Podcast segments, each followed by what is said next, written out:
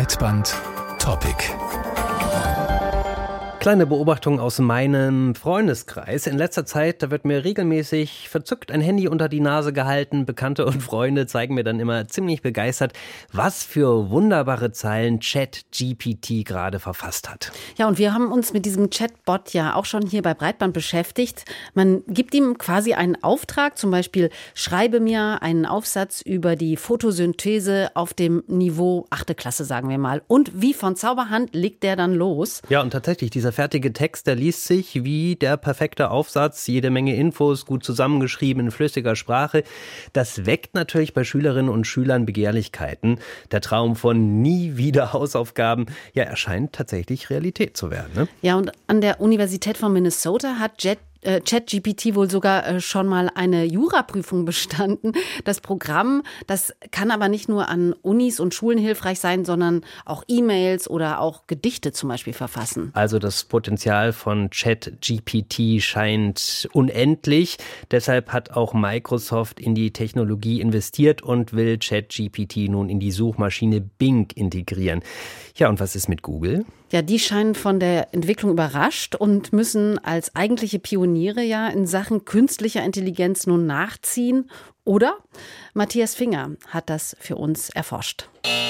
Code Red, höchster Alarm bei Google. Sogar die Gründerväter der Firma werden in beratender Funktion wieder an Bord geholt. Zweifelsohne hat Google das Potenzial, eine KI wie ChatGPT auf den Markt zu bringen, glaubt Aljoscha Burchardt vom Deutschen Forschungszentrum für künstliche Intelligenz. Google verfügt über verschiedene Wissensquellen, über die Microsoft vielleicht nicht verfügt. Ja, das eine sind zum Beispiel die ganzen Such Anfragen, die wir stellen und damit verbunden natürlich auch die Informationen, nach was haben die Leute gesucht. Daraus lassen sich natürlich sehr, sehr viele Rückschlüsse ziehen über die relevanten Antworten zu bestimmten Themen, wo die zu finden sind.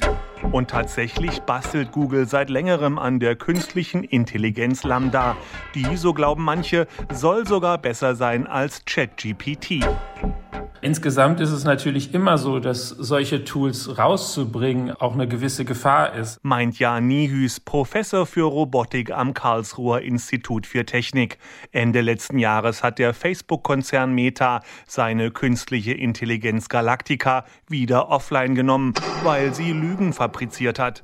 2016 musste Microsoft bereits einen Chatbot abschalten, weil er rassistische Inhalte ausspuckte. KI-Experte Niklas Kühl arbeitet ebenfalls am Karlsruher Institut für Technik. Wenn Google ein KI-Modell auf den Markt bringen würde, was toxisches Verhalten zeigen würde, dann hätte das ein weitgehendes Echo in der wissenschaftlichen Community, in der Medienwelt und das kann man sich als ein Tech-Gigant einfach nicht erlauben. Das kann natürlich ein kleines Startup wie OpenAI Gegründet von Tesla-Chef Elon Musk hat OpenAI ChatGBT entwickelt und Microsoft investiert kräftig. Und Google muss sich nun auch ins Getümmel werfen und seine Position als KI-Platzhirsch beweisen.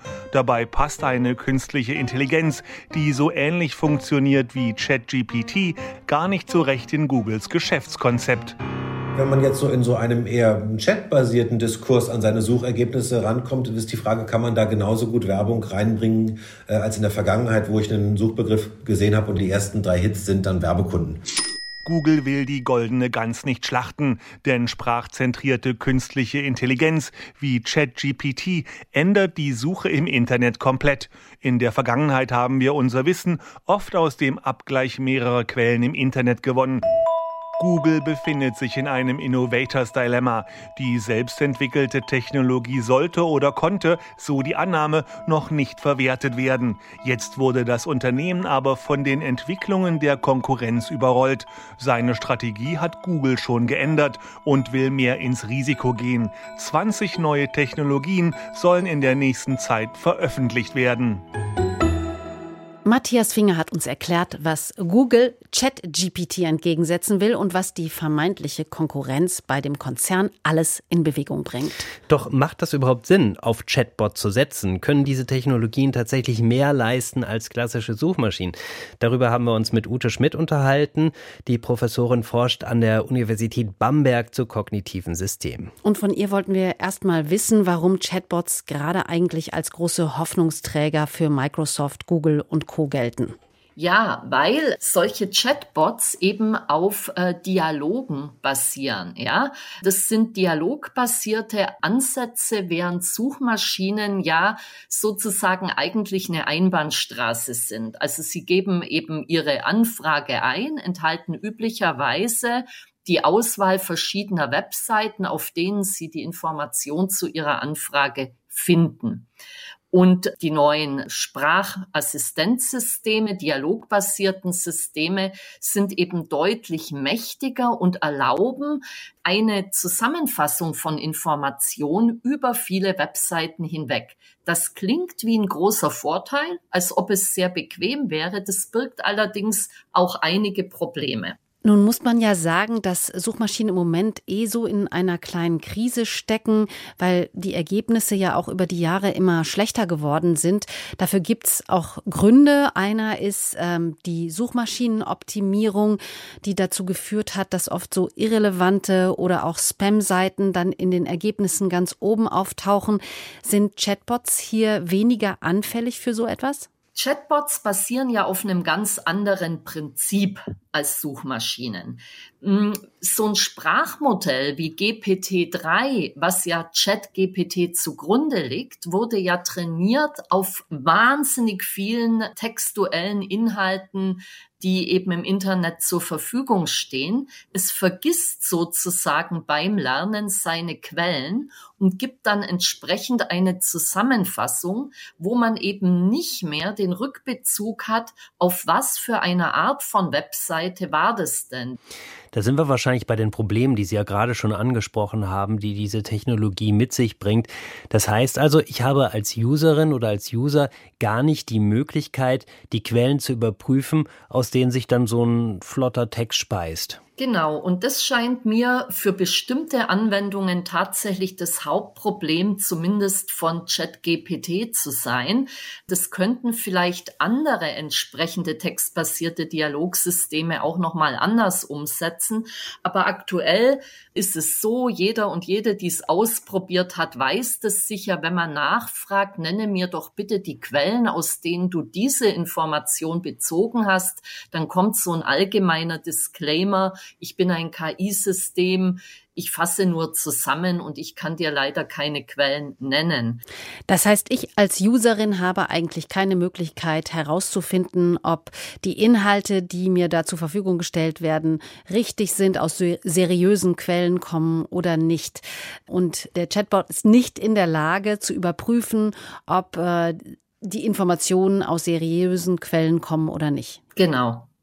Das liegt äh, an dem dahinterliegenden ähm, äh, System, mit dem hier das Sprachmodell aufgebaut wurde. Das ist, wie gesagt, ja über ein Crawling, über wahnsinnig viele Inhalte des äh, Webs entstanden. Ganz Wikipedia macht wohl nur etwa drei Prozent der Inhalte aus. Es ist ein gigantisch großes Sprachmodell, was sozusagen darauf basiert, dass Übergangswahrscheinlichkeiten gelernt wurden. Also wie wahrscheinlich folgt ein bestimmtes Wort auf ein anderes. Also das äh, sind sogenannte Transformernetze, die übrigens überwiegend von Google entwickelt wurden, die hier dahinter stecken. Wir sprechen jetzt ja sowieso auch schon über Fake News und dann ist ja letztlich davon auszugehen, dass so eine Technologie das dann eigentlich befeuern könnte, weil Userinnen und User erstmal natürlich diesem gefälligen Text vielleicht glauben, dass das stimmt, was da steht. Ich meine, dieses Phänomen kennen wir auch schon von Wikipedia, wo gesagt wird, ja, muss ja wahr sein, steht ja bei Wikipedia. Und jetzt bekomme ich solche Wikipedia-Texte quasi durch den Chatbot serviert. Ja, also ich denke, dass das tatsächlich ein Hauptproblem ist. Das heißt aber natürlich nicht, dass man nicht sich überlegen kann, was sind sinnvolle und nützliche Anwendungen dieser doch wirklich sehr mächtigen und spannenden Technologie. Ja, also ich würde das jetzt nicht gleich abschreiben. Ich würde aber gerne erstmal eine Lanze für Wikipedia brechen.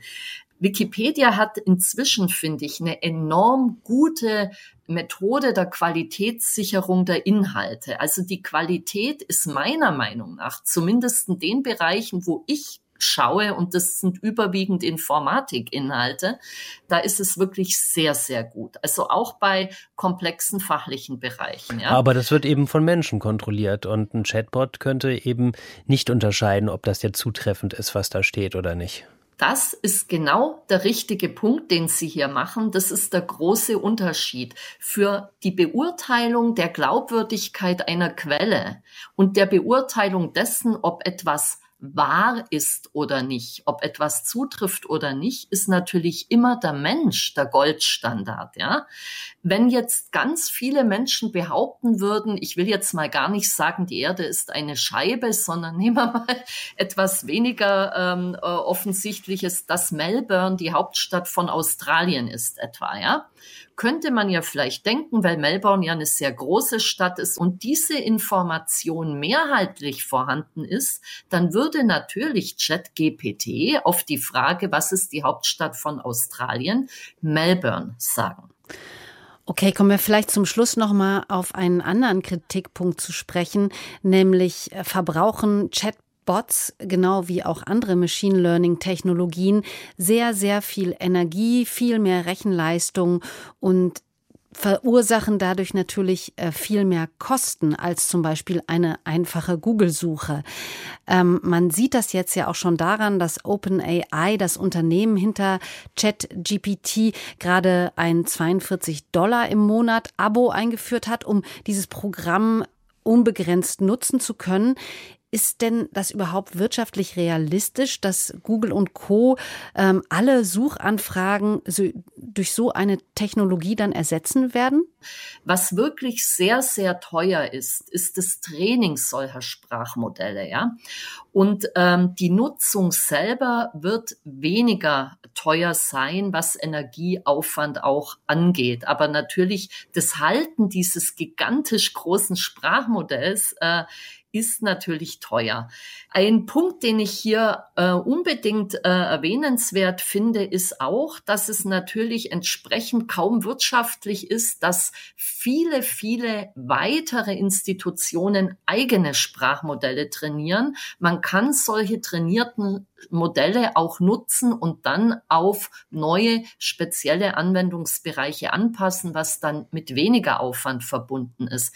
Was ich aber glaube, was wir unbedingt brauchen, ist eine europäische ähm, Variante, eine europäische Anstrengung, entsprechende Technologien selber zu entwickeln. Denn aktuell hat wohl China große Sprachmodelle und eben die USA sagt Ute Schmidt. Mit der Professorin für kognitive Systeme haben wir uns über Chatbots wie ChatGPT unterhalten und es zeichnet sich gerade wieder einmal ab, Europa könnte bei diesen Technologien ins Hintertreffen geraten. Das alte Thema ist ja insgesamt immer so ein mhm. großes Thema hier in Europa, aufzupassen, nicht ins Hintertreffen zu geraten. Bei den digitalen Medien stellt sich dann natürlich aber immer so die Frage, wer könnte denn so etwas stemmen hier in Europa? Also welche Unternehmen könnten so eine Technologie auch entwickeln und natürlich auch weiterentwickeln und da dranbleiben? Dazu braucht es ja auch so ja, eine Reichweite erstmal und auch eine Marktmacht, sonst bleibt das ja immer in der Grundlagenforschung Ja, hängen, bei ne? uns fallen einem dann eher so Institute wie Fraunhofer genau. zum Beispiel ein und so und dann werden die Technologien irgendwo anders dann genutzt oder weiterentwickelt.